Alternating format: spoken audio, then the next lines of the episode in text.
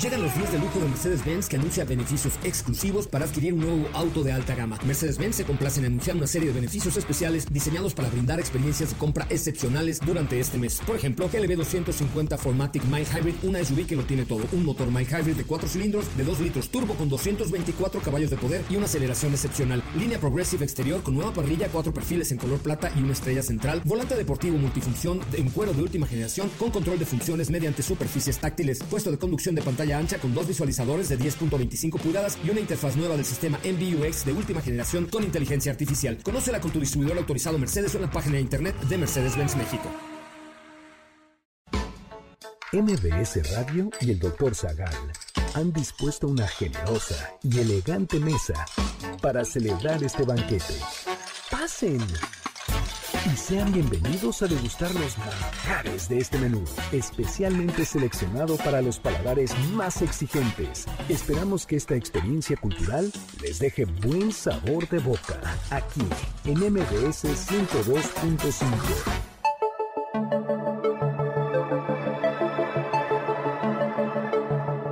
¿Qué relación tienen el arte y la ciencia? ¿Por qué importa el material del que está hecha una obra de arte? ¿Cómo obtiene la materia una carga simbólica? ¿Cuál es la importancia de la grana cochinilla? ¿Un color puede ser mortal? ¿Por qué Van Gogh usaba tanto amarillo en sus pinturas? ¿Cuándo se creó el primer tinte sintético?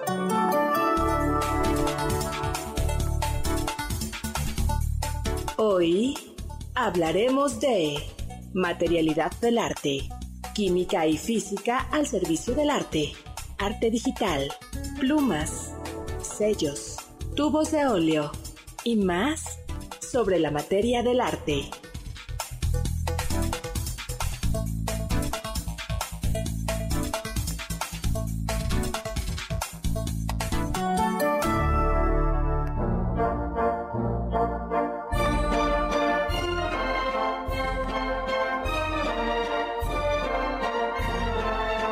Visitaremos un taller donde se hacen obras de arte con plumas. También estaremos en un taller donde veremos a los aprendices sufrir tratando de moler de la manera precisa el color. Y descubriremos algunas falsificaciones gracias a los materiales de que están hechos. Hoy hablaremos de ciencia y arte.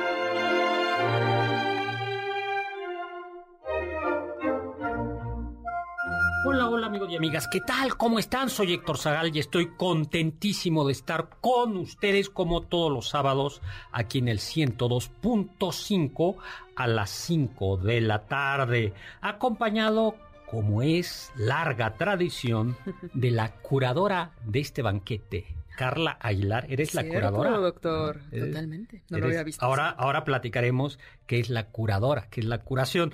Bueno, y tenemos un invitado especial que es Santiago del Bosque, que alguna vez había venido por aquí, ¿no, Santiago? Sí, ya hace algunos años a platicar algunos chismes de pintores y artistas. Y tenemos también a Oscar Sakaguchi. Hola, Oscar Sakaguchi, ¿cómo estás? Hola, doctor. Yo creí que me iba a presentar más bonito. No, ya, va, ya van dos semanas que me presenta medio. Yay, yay, Oscar al final. Oscar. bueno, y les presento a Oscar Sakaguchi, el tímido. Ay, un pintor del círculo, algo así, doctor. Métale más creatividad. Más, bueno. Eh, Sí, ahora pensamos en un, en un, el aprendiz. El aprendiz. Ahí está, sí. el aprendiz. Ahí está. Es, ahí está, el aprendiz. Te vamos a poner así. Oscar Sakaguchi, quien también es aprendiz en el amor, tengo entendido, ¿no? No, ya, practicante. Ay, sí, no, pero ¿cuánto llevas? ¿Cuánto llevas? Un mes. A ver, Santiago, ¿tú crees que una persona que lleva en un taller, en el taller del amor, apenas un mes trabajando, pueda ser siquiera oficial. No, mucha ilusión. Exactamente. Eres aprendiz todavía, te falta. Hay una historia detrás de ese mes, pero bueno. Bueno, pues sí, pero bueno, ya. Todos somos aprendices en el amor, doctor. No, claro. eres, maestro cuando dejas de creer en él. no, doctor. Claro que sí, pero miren, vamos, no vamos a hablar del amor hoy, porque no toca, vamos a hablar de ciencia y arte eh, rápidamente. No eh, nos está mandando Alfonso Díaz saludos que nos escucha siempre que si, y quiere que le mandemos un saludo el Alfonso Díaz y a su hijo Eric Alejandro que estudia en el Colegio Cedros y que siempre lo pone de ejemplo para que continúe sus estudios. Ay, Alfonso sigue, sigue pues estudiando. Luego, pero, pero no, no ponemos de ejemplo a Oscar Sakaguchi, que estudió. Yo vi en el Cedros. Sí, pero, pero, pero no, no, tú no todavía me debe, ahorita te voy a hacer algunas preguntas que de, la carrera, de la materia que di y no te las sabías o no las sabes. Jaro Chelo, qué emoción escucharnos en vivo, está en Los Ángeles, California, eh, guisando una guarnición para este banquete que le encanta el programa. Juan Manuel nos está escuchando y Marco Antonio Oficial también nos está escuchando como cada sábado, ¿no? Bueno, pues comenzamos cuanto antes, ¿no? A ver, ciencia y arte. ¿Cómo se relaciona, Santiago? Porque lo primero que uno piensa es que son dos cosas distintas, ¿no? Eh, ¿Qué tiene que ver la ciencia y qué tiene que ver el arte? Bueno, va a ser... Voy a intentar hacer una línea de ideas que tengan rapidez y fluidez, porque es un tema muy complejo, pero a mis ojos yo creo que ciencia y arte es una misma cosa. El problema cambió a partir del siglo XVIII con el academicismo, ¿no? Pero pensemos, pensemos en esta, cómo nace la ciencia. La ciencia, en, ideas de Enrique Ganem, no, no es mía esta idea, es explorar, o sea, nació explorando el universo a través de nuestros sentidos. Y fue gracias a esto que se desarrolló, ¿no? Un trabajo en el cual podías repetir experimentos. Pongamos el ejemplo de, Galileo, ¿no? La gravedad. El, una, canica en, un plano inclinado, tomando el tiempo con su pulso, es decir, el tacto y la vista, ¿no? O sea, nuestros sentidos abrieron ese camino. Después vamos a hablar también de ese momento en el, en el que alguien en una cueva, ¿no? Como, como decía este gran autor Walter Benjamin, el, arte siempre ha estado al servicio de la magia y tomar en esa cueva una piedra de hematita, molerla en un mortero, combinarla con algún aceite vegetal. O sea... Eh, claro, el arte y la ciencia se van entrelazando, es decir, los conocimientos. Oye, simplemente como para situarnos, las pinturas rupestres más antiguas, ¿de qué época son? ¿Cuándo las tendríamos que datar? Hay, ha habido muchas discusiones al respecto, pero justo es 30.000 antes de Cristo, Altamira, por ejemplo, es 15.000. 30.000, sí. 15, Altamira es 15.000. Ahí, ahí nace, ¿no? Dices, tienes que pintar y para pintar tienes que conocer eh, sí, el mundo que te rodea y cómo puedes usarlo. Cómo usarlo, ¿no? Y abstraerlo. Claro. Bien. Luego, eh, ahora yo creo que hay como momentos claves, ¿no? A mí me parece que tú dirás, pero yo creo que, bueno, siempre, ¿no? Está el, eh, pero yo creo que el siglo XVI es un momento en el que el renacimiento, ¿no? En el que la perspectiva son estudios de geometría. Exactamente. Justo es ese momento en el que la pintura quiere volverse ciencia, ¿no? Nos acordamos de estas artes liberales, el trivium y el quadrivium, unas enfocadas en, el, en la palabra y otras en las matemáticas. Y entonces el arte, la pintura, sobre todo, al ser un arte mecánico, era despreciado. Era un gremio no muy apreciado, ¿no? En el, en el mundo del siglo XVI y anterior. Y ahí es entonces cuando los artistas cambian, ¿no? Dicen, vamos a tomar la batuta. Y el ejemplo perfecto es, por ejemplo, Leonardo da Vinci. ¿En dónde estaba la medicina en ese momento? La medicina también era un arte mecánico, no estaba ni incluida ni en el trivium ni en el quadrivium. Pero estaba en la universidad, ¿no? Sí, sí estaba en la universidad, pero por ejemplo, ya, justo para ese entonces lo hemos platicado, ¿no? Los cirujanos eran los barberos, claro, distinguían, dentro de la academia. Entre, medicina y cirugía. Así es. exacto, y, Da Vinci con Marco Antonio de la, eh, sí, de la Porta intentan hacer un libro que desgraciadamente no, nunca salió a la luz por la muerte de Marco Antonio, eh, no de la Porta, perdón, de la Torre, Marco Antonio de la Torre. Y en ese momento es, era el academicista, ¿no? El, que está enseñando todo, todos los músculos, todas las partes de la anatomía humana, y el artista, que está haciendo un trabajo al mismo tiempo. Y justo al mismo tiempo la pintura eh, toma esto que usted decía, doctor, la perspectiva, ¿no? Cambiar de esta imagen de yoto, de un, no espacio, a llevarlo a un espacio, hacerlo un trampantojo, una ventana que nos lleve más allá. Oye, eh, a ver, eh, podríamos como a veces cuando uno va a un museo eh, y ve obras, ponemos poca atención en los materiales, ¿no? Y sin embargo, los materiales, yo creo, yo cuando yo doy clase en en la prepa y los alumnos ponen atención porque Oscar Sakaguchi dijo eh, quería, Oscar Sakaguchi no puso atención. ¿Cómo no? mejor, promedio de su grupo. Pues sí, no sé cómo.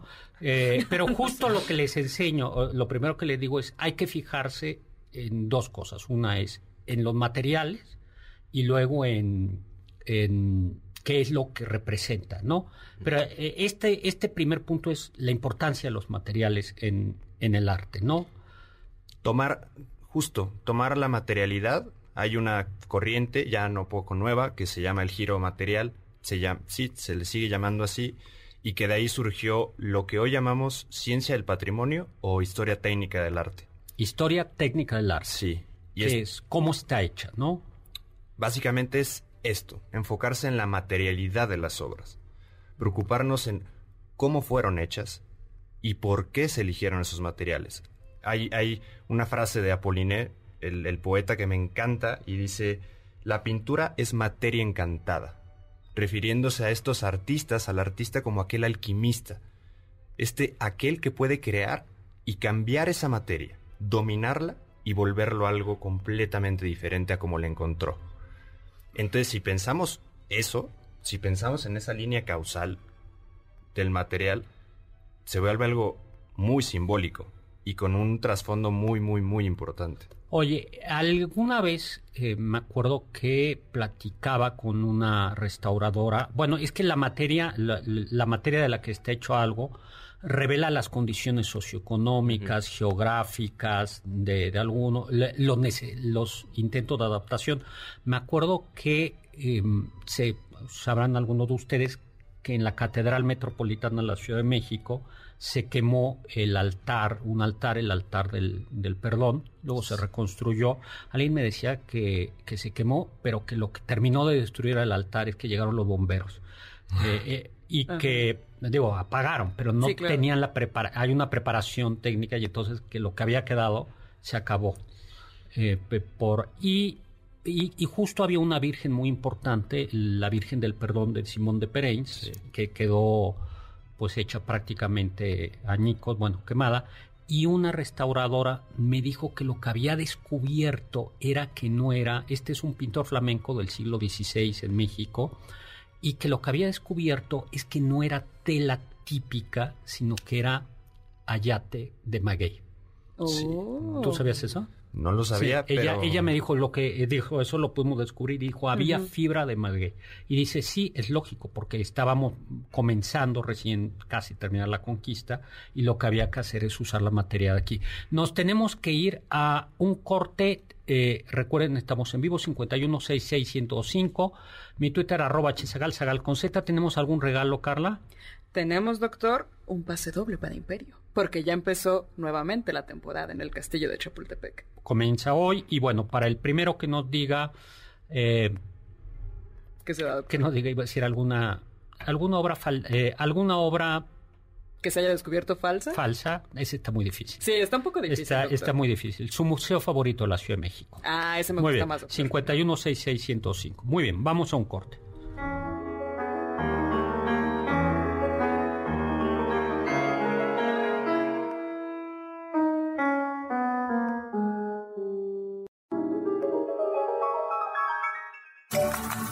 Diccionario del doctor Zagal.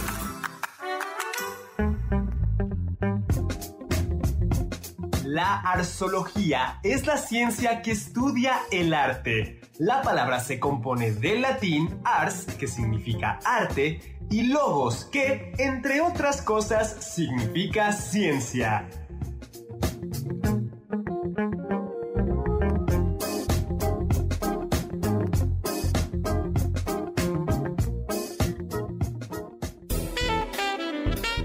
Pierdas ninguno de nuestros menús y sigue el banquete del Dr. Zagal a través de las redes del 102.5 en Twitter, arroba mbs 102-5.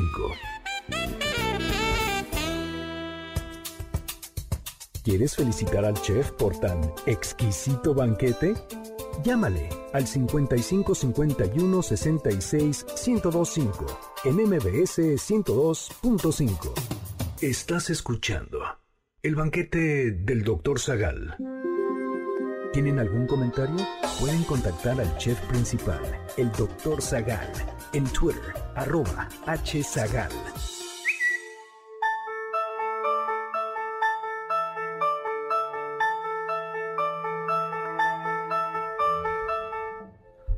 Hola, hola, estamos de regreso. Soy Héctor Zagal en este banquete, como todos los sábados a las 5 de la tarde, en este banquete que hoy eh, en realidad es un banquete artístico. Nos acompaña la elegante y distinguida y curadora de este banquete, Carla Aguilar. Ahora veremos qué es Carla Aguilar.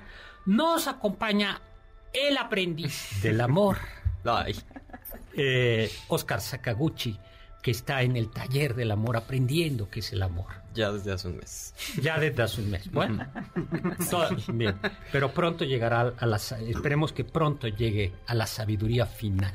Y acaba de llegar eh, todavía jadeando. Yo, a diferencia de Carlita, que es la curadora, yo vengo a curármela nada más. y tenemos a un súper invitado especial, Santiago del Bosque, que algo que no dijimos es porque, bueno, hace 10 años estuviste aquí, ¿no? Eh, menos, menos. Menos, sí, como, sí, como siete, ocho, ¿no, doctor? Ay, bueno, ya cuando siete... ya el doctor ya perdió la cuenta. no, espérame, 17. Vamos a ver, Oscar, hace 10 años, ¿dónde estabas? Hace 7 años. No, no me acuerdo. Bueno, no, yo creo que sacándome los mocos, algo así. Te estaba muy chiquito todavía. Bueno, siete años ya cuentan, ¿no? Bueno, luego, pero ¿por qué estás Santiago aquí? O sea, ¿por qué no nos platicas?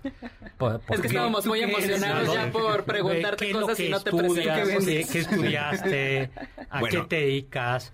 ¿Eres falsificador? No, no, tengo que decirlo y es importante por, por a lo que me dedico.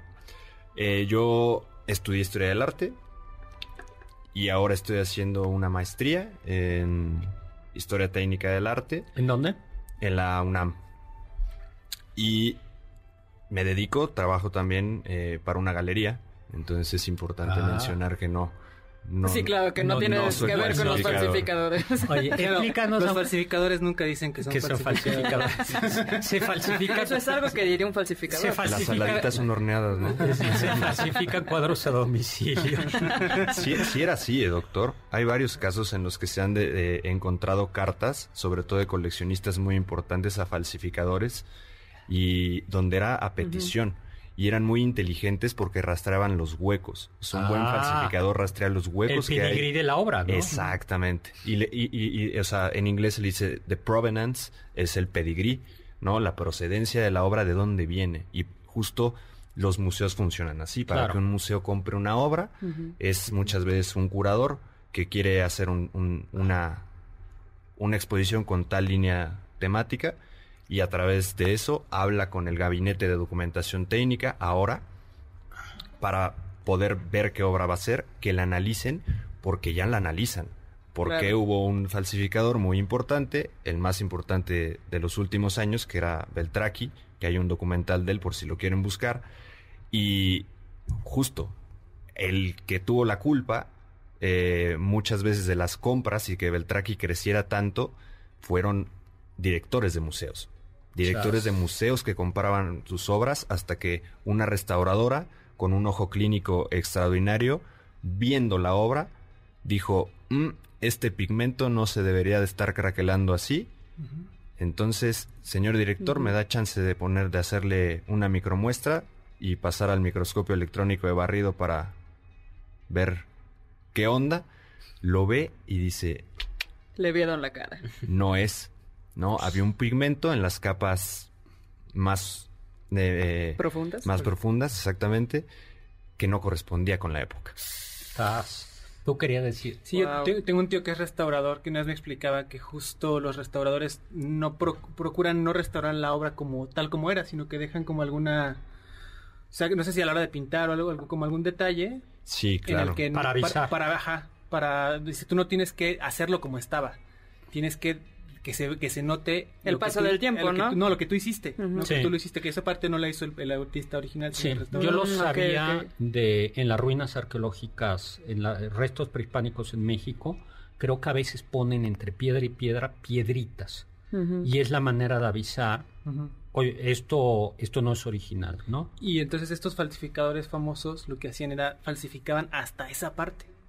No, todo, e, es, es impresionante, o sea, desde hornear la obra para que tuviera la craqueladura, eh, meterle entre el bastidor y la tela polvo para que cuando los del gabinete de investigación técnica, es muy largo el nombre, parece de doctor, eh, analizaran la obra en los museos, salieran pelusas y polvo como para hacer creer que era una obra perdida. ¿no? Eh, hay mucho este término y hay gente que se dedica a eso, pagados por muchas galerías más por las galerías más importantes del mundo que son cazadores de durmientes, así se le llama. Una obra perdida que está ahí. Por, una obra que, que, nadie sabía y que está ahí. Durmientes. Pero por eso se desconfía tanto, ¿no? Si aparece de repente un Leonardo, dices, mmm, es muy raro que un Leonardo... Pero pasa. Como, como el Banai, que ese que apareció en el en la envoltura del pescado, ¿se acuerda, doctor? la, la, boda de los Arnolfi, ¿no? la, boda de los, Arnolfini. los desposorios de los Arnolfini, ¿no? Sí, que se la dará a una señora para que, para envolver el pescado, ¿no? Unos arenques, ¿no? Sí. Oye, ¿y qué es entonces, y qué es entonces historia técnica del arte? A ver, ya algo nos has dicho, pero, pero a ver si nos puedes decir. Bueno, es la rama de la historia del arte que se dedica a analizar la materialidad de las obras con qué fueron hechas y por qué fueron hechas con esos materiales. Y busca justo como los tres pasos. Preservar, conservar y restaurar. A ver, eso es bien importante. Entonces, un, o sea, tú haces, ¿cuál es la diferencia entre preservar, conservar y restaurar? Sí, lo, voy a hacer en una analogía eh, con la medicina. ¿no? Cuando uno va a veces a, a un consultorio, te atiende un médico que es un internista ¿no? Y el internista, en caso de que tengas que ser operado, platica con el cirujano. En nuestro caso, el historiador técnico del arte es ese internista que va a hacer justo con un equipo de físicos, químicos, análisis a una obra y al final se platica con un restaurador, que es el cirujano, para ver cómo se tiene que intervenir la obra, para modificar cosas que el tiempo, con con su hacha, ¿no? A, pues ha modificado. Oye, a ver, pongamos un ejemplo de algo malogrado. Me parece que la restauración del caballito, ¿no? Que fue, esa es pública, ¿no? sí, sí, este, y fue... Eh, a ver, el, caballito es obra de Tolsá, es la única estatua ecuestre hasta donde yo sé, virreinal que tenemos en, México. Está fuera del Munal. Está fuera del Munal. Ahí en la calle de Cuba. ¿Y qué pasó? Ya tenía su tiempito. Sí, ya tenía su tiempo y... Le metimos a hacks y... Perdón, le metimos...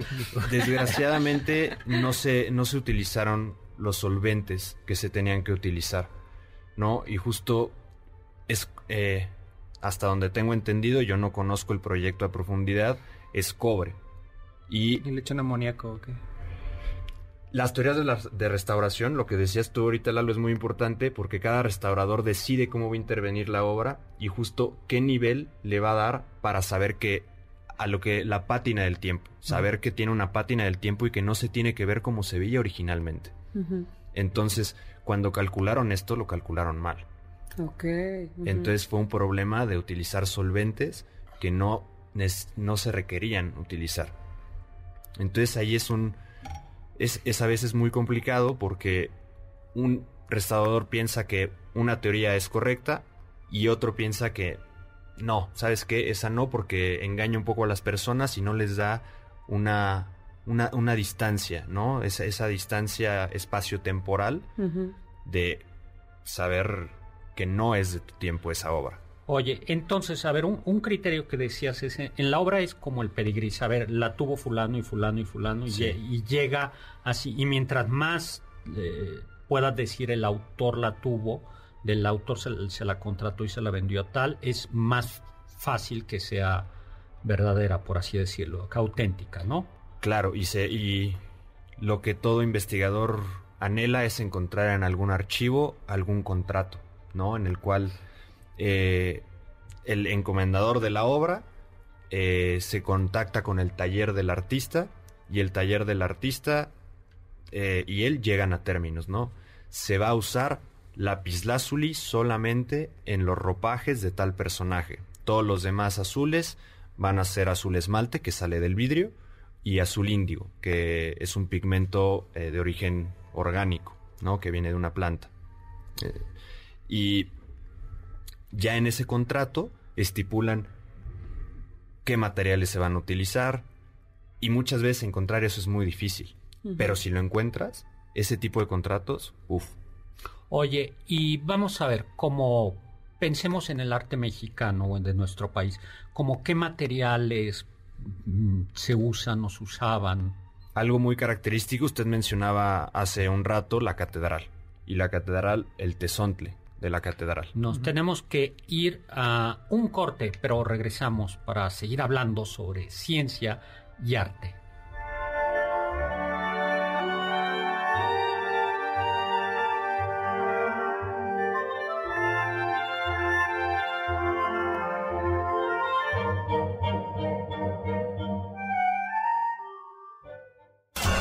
Los sabios dicen... el escultor no hace más que llamar con el cincel y a golpe de martillo a los guerreros que duermen en las espesuras del mármol. Roberto Obregón.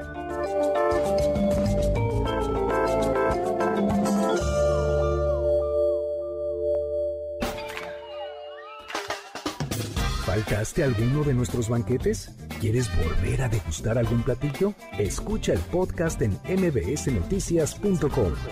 MBS 102.5. ¿Quieres contactar a los ayudantes del chef? Puedes escribirles en Twitter, arroba carlapaola-ab,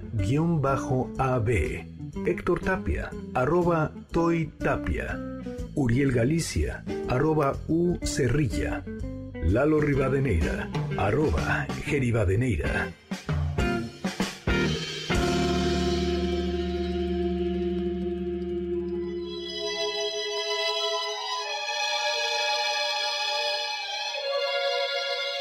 Hola, hola, estamos de regreso. Soy Héctor Zagal, aquí en MBC 102.5 en este banquete, como todos los sábados a las 5 de la tarde, hablando sobre ciencia y arte con un invitado especial, Santiago del Bosque. Nos acompaña Carla Aguilar, Eduardo de Rivadeneira y Oscar Sakaguchi. Tenemos algunos saluditos, ¿no? Sí, en Facebook tenemos para eh, Rosa María Montaño Reyes, para Víctor Conde, saludos. Eh, Gabriel Saucedo Arteaga, para Chelo Ruiz, para Juan López, este, y también para Ismael Pérez Jiménez, quien eh, le manda un gran saludo a Carla, Ay, muchas gracias. a mí, muchas gracias. y también a, usted, doctor. Gracias. Sorpresivamente. Eh, gracias, te estás vengando, ¿verdad? Te estás vengando. Bueno, eh, Juan Carlos Latoso pone una foto de, de, Carlos, siempre se me olvida, es Carlos III, ¿verdad? O Carlos IV, el del caballo. Cuarto. Es Carlos IV, ¿no? Eh, y, dice, ¿verdad que tiene cara de señora?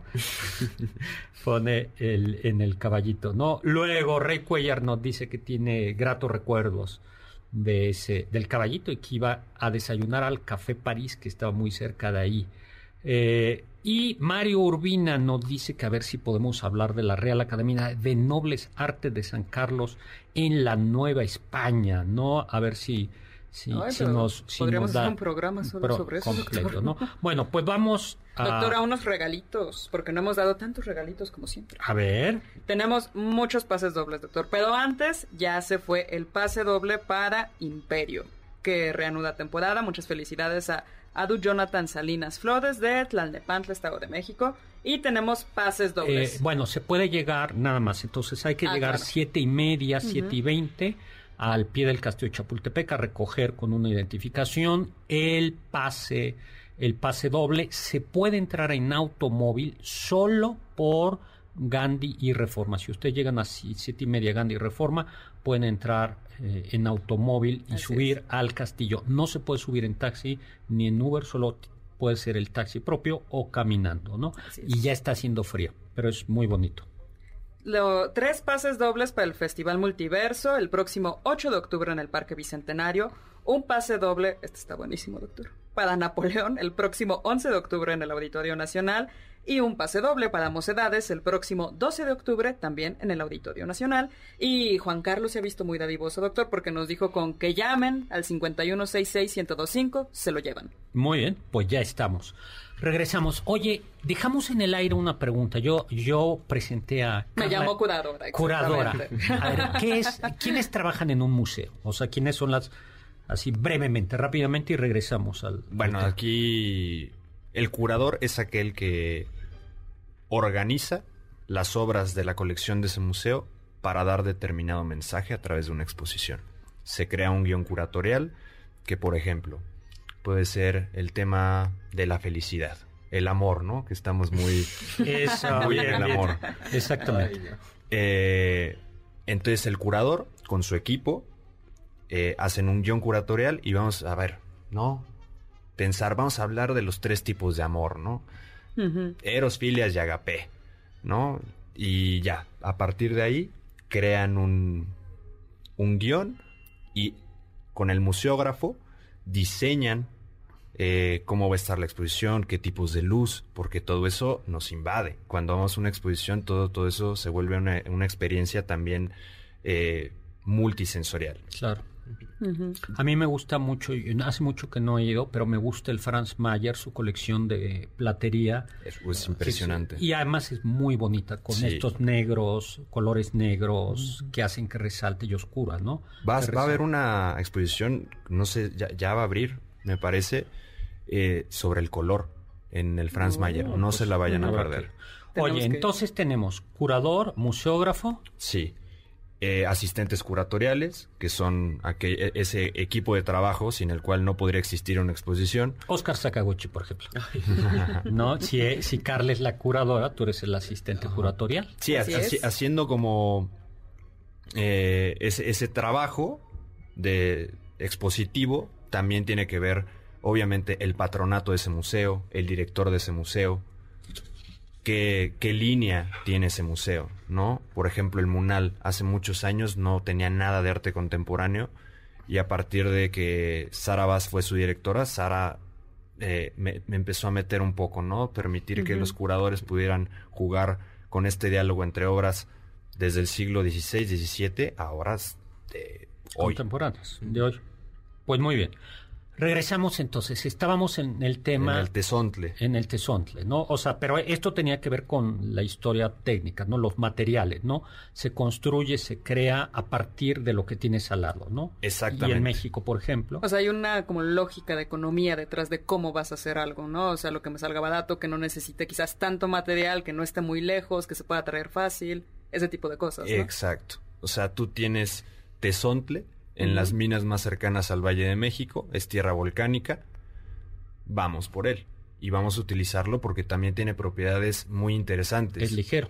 Es ligero, es bastante resistente y tiene también propiedades térmicas. Mm, Entonces eso es muy interesante que ya se analizan hoy en un laboratorio, pero en ese momento era alquimia. que hay, claro. Era pura alquimia. Y pura, empiria, ¿no? De, Se, la hemos usado y este es el que mejor nos sale. El que mejor queda. Y que es tan propio. El centro de la Ciudad de México tiene esta arquitectura con esta piedra roja porosa que es el tesontle, que es como muy característica, ¿no? Sí, y cuando vayan a la catedral también fíjense en las pocas ventanas de alabastro que quedan. Mm.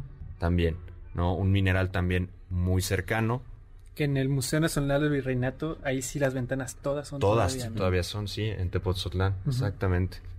Y justo, es economía de los recursos, como tú bien lo dijiste, Carla. Tener, utilizar lo que está a tu mano y Sí, que no te va a costar tanto, o sea, y se va a hacer de la mejor en manera. México es algo muy bonito la arquitectura huera. A mí me gustaba, por ejemplo, claro, el sur tiene piedra volcánica negra, ¿no? Mucha piedra volcánica negra, ¿no? Y hay obras muy interesantes. Bueno, el, el estadio, el estadio olímpico está hecho con o recubierto de piedra volcánica negra, ¿no? Que es Siqueiro, eh, digo Siqueiros, es Diego Rivera el que hizo el mural, ¿no? el, el de afuera sí. el de es afuera, ¿no? Es de Diego. Luego, a ver, ¿qué otros materiales, por ejemplo? Porque, por ejemplo, yo pienso como en esculturas y en México no hay tanta escultura de mármol, ¿no? Quizás, en cambio, si pienso en Italia, en Florencia, como que todos usaban mármol, supongo que porque les quedaba cerca. El mármol, Pues claro, no, no les quedaba tan cerca, ¿no? No era Pues famoso. es, es Carrara. es Estaban Carrara, está Carrara. relativamente Sí. cerca de Roma, ¿no? Pero hay, hay uno, hay uno que me gustaría sacar al tema, el lapislázuli, el azul ultramar, ¿no? Este azul carísimo de París que venía y viene actualmente todavía de Afganistán. Y es una mina en Afganistán la que es O rica. sea, para, con- para pintar, el pigmento sigue saliendo del lapislázuli. Sí, el- es el azul ultramar. Voy a ser muy sincero, no sé si hoy vas a una tienda de pinturas y compras el Atul ultramar y sigue teniendo lapislázuli. Si, si, si se siguen las reglas, Debería tener. debería tener, porque es el nombre del pigmento, ¿no? Azul ultramar. Y viene del lapislázuli. Oye, ¿es cierto que por eso se reservaba, por ejemplo, en la pintura solo para los personajes muy especiales, que justo por ser tan caro era un color, por ejemplo, para la Virgen? Sí, im- im- imaginemos, imaginemos, pensemos que estamos en el siglo XVII y que todos en esta mesa somos parte de un taller, ¿no? El maestro sería el doctor Zagal. eh, yo sería aprendiz porque yo apenas acabo de llegar hoy como invitado. tú eres No, oficial. tú ya estarías Tú eres Eh, en una alta jerarquía Sí. también. Y, y, y- y hay los oficiales, ¿no? En este caso, Carla, Lalo y Oscar. Ay, no, no. No, Aprendiz, Ah, aprendiz. Oscar es aprendiz. Dice el doctor, si no me va a salir muy caro.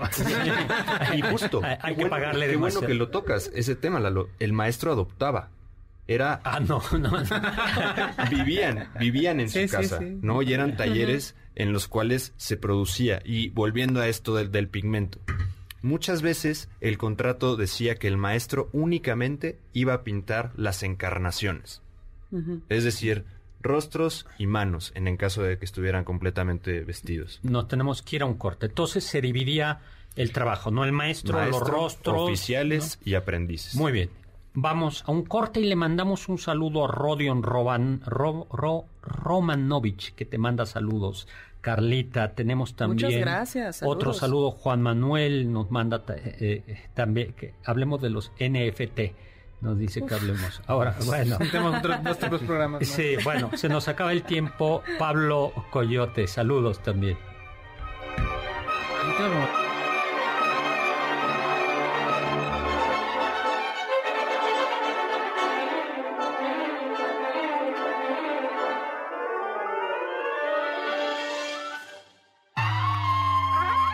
Escuché que... En 1856, Sir William Henry Perkin, químico inglés, obtuvo el primer tinte sintético de la historia tras oxidar la anilina y obtener un tinte púrpura. Entonces, Perkin trabajaba como asistente del químico alemán August Wilhelm von Hoffmann, quien buscaba sintetizar en un laboratorio por primera vez la quinina, sustancia natural para tratar la malaria. Perkin experimentaba solo en el laboratorio cuando una de sus pruebas le dio como resultado una especie de alquitrán oscuro que tenía fuertemente los matraces. Entonces pensó que podría servir como colorante. Con tan solo 18 años, Perkin patentó la anilina morada, también conocida como malveína o malva de Perkin.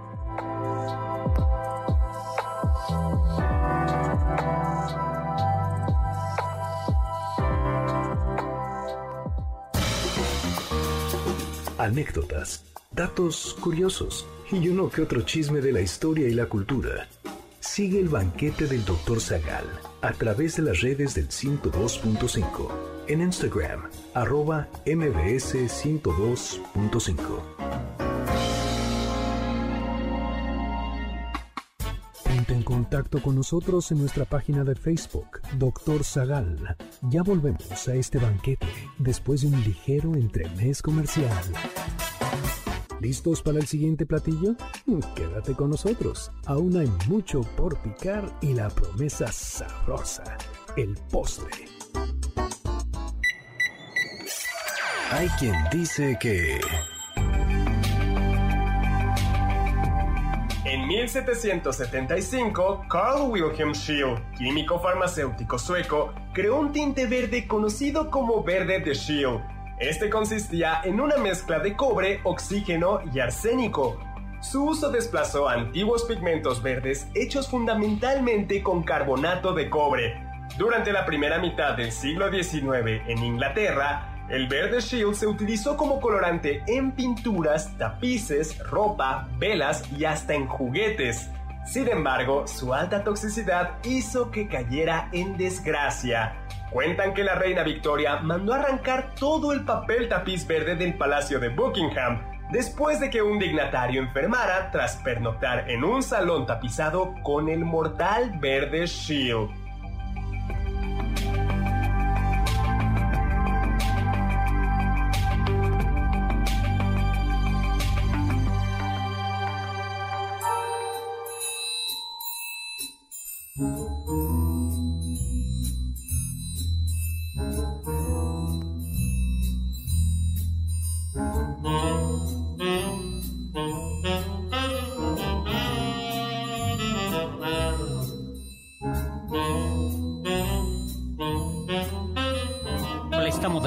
Soy Héctor Zagal aquí en el banquete, el banquete del doctor Zagal, como todos los sábados a las 5 de la tarde en MBS 105.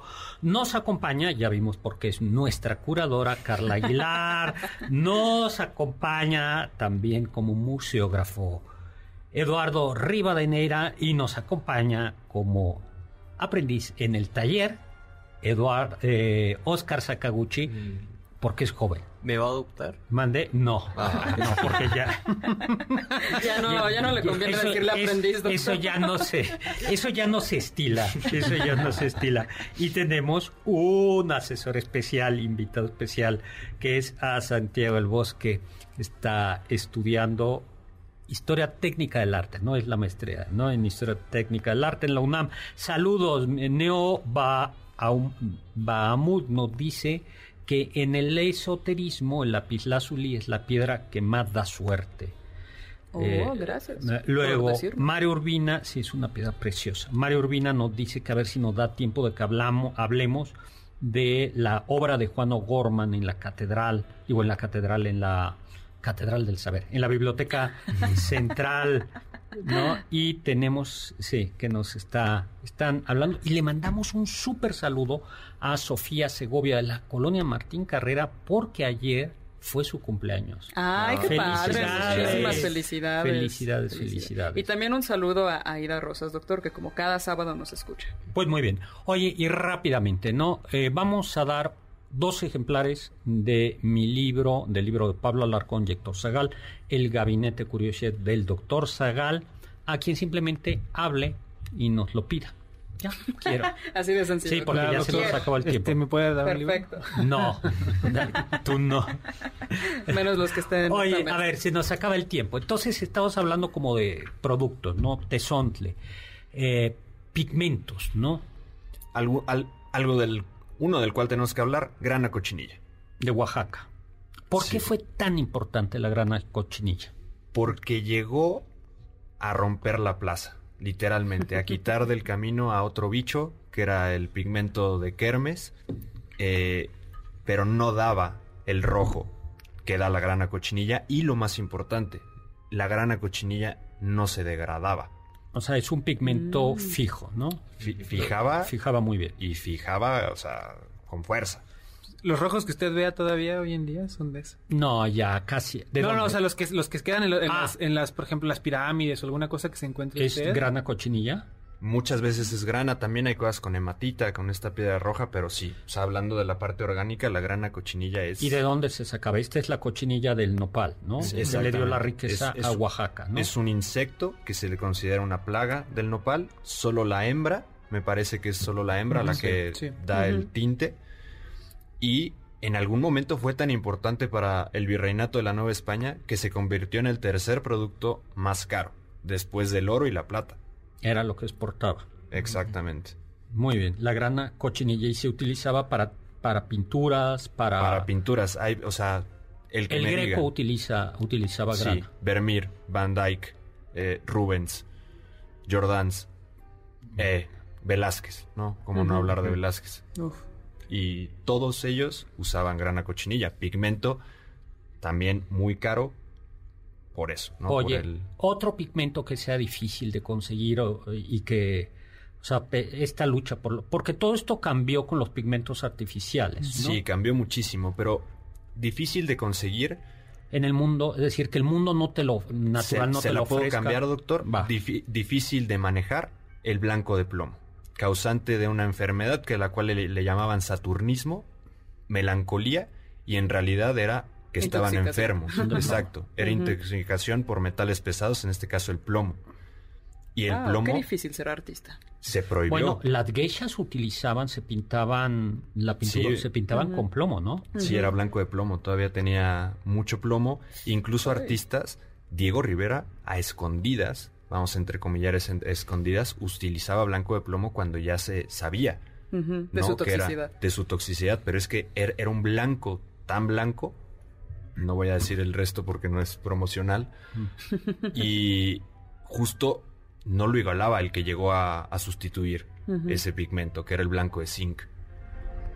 Y, y estos dos, hablando de esa dificultad para distinguirlo, ha sido el revelador en muchos casos de falsificación, porque el blanco de plomo se aplicaba en las primeras capas de la obra, en esta imprimatura, y cuando les hacen a veces los análisis y en esa capa de hasta abajo aparece un blanco de zinc, Dices, no. No creo que no podría ser Sí, sí, sí. una obra de el siglo XVII. Nadie se murió haciéndola. Oye, Santiago, y- o sea, también de alguna manera cómo se van transformando los materiales transforma el arte, ¿no? Yo había escuchado, corrígeme Claro. si estoy mal, que los cuadros que vemos de Rothko eran posibles porque ya no costaba tanto la pintura, o sea, Velázquez te- te- que tenía que comprar la grana cochinilla, no, quizás no se iba a gastar el rojo en simplemente hacer un rectángulo rojo, ¿no? En cambio, Rothko, que ya tenía a la mano tantos pigmentos, no eran tan caros, podía darse el lujo de hacer estudios del color, por ejemplo. Totalmente, la posibilidad y la tecnología y un gran mexicano que habla de eso fue Siqueiros. Siqueiros rompió Plaza. Él, él creó Eh, bueno, él, una eh, técnica, ¿no? él, él comienza a utilizar materiales que no se vean Acrílicos, ¿no? piroxilina, que era una pintura de tipo como acrílica que se, se utilizaba para coches y otras cosas industriales. Y él comienza a hacer muralismo con la piroxilina. Que da texturas. Exactamente. Da Y él es el maestro de Pollock, ¿no? Eso es algo que muchas veces no se menciona, como Pollock aprende este tipo, o sea, podríamos incluso atrevernos a decir que tal vez Pollock no sería Pollock sin Siqueiros. Oye, y ya por este camino, dada la importancia de que a veces no nos damos cuenta de los materiales, ¿qué es lo que está pasando? Ya nos tenemos que ir. Se Ay, nos no. acabó. Ni modo, íbamos a hablar de la ¿Cuándo tienes tiempo, desmaterialización del arte. Bueno, que no pues, pasen siete años más. Ahora ahora en siete años. Bueno, muchísimas gracias, Carla Aguilar, Gracias, Lalo doctor. Rivadeneira, Oscar Sakaguchi, muchísimas gracias. Nuestro invitado, Santiago del Bosque, muchísimas gracias. en Muchas gracias cápsulas. a ustedes. A Carmen Cruz Larios y Héctor Tapi en controles, a Víctor Luna, producción. Juan Carlos Castillo y nuestra curadora, así le vamos a decir ahora, Carla Aguilar. Los dejo con el siguiente programa, Balones al Aire, con Eduardo Chabot y todo su equipo. Y los dejo con aquello que decía Immanuel Kant, sapere aude, atrévete a saber.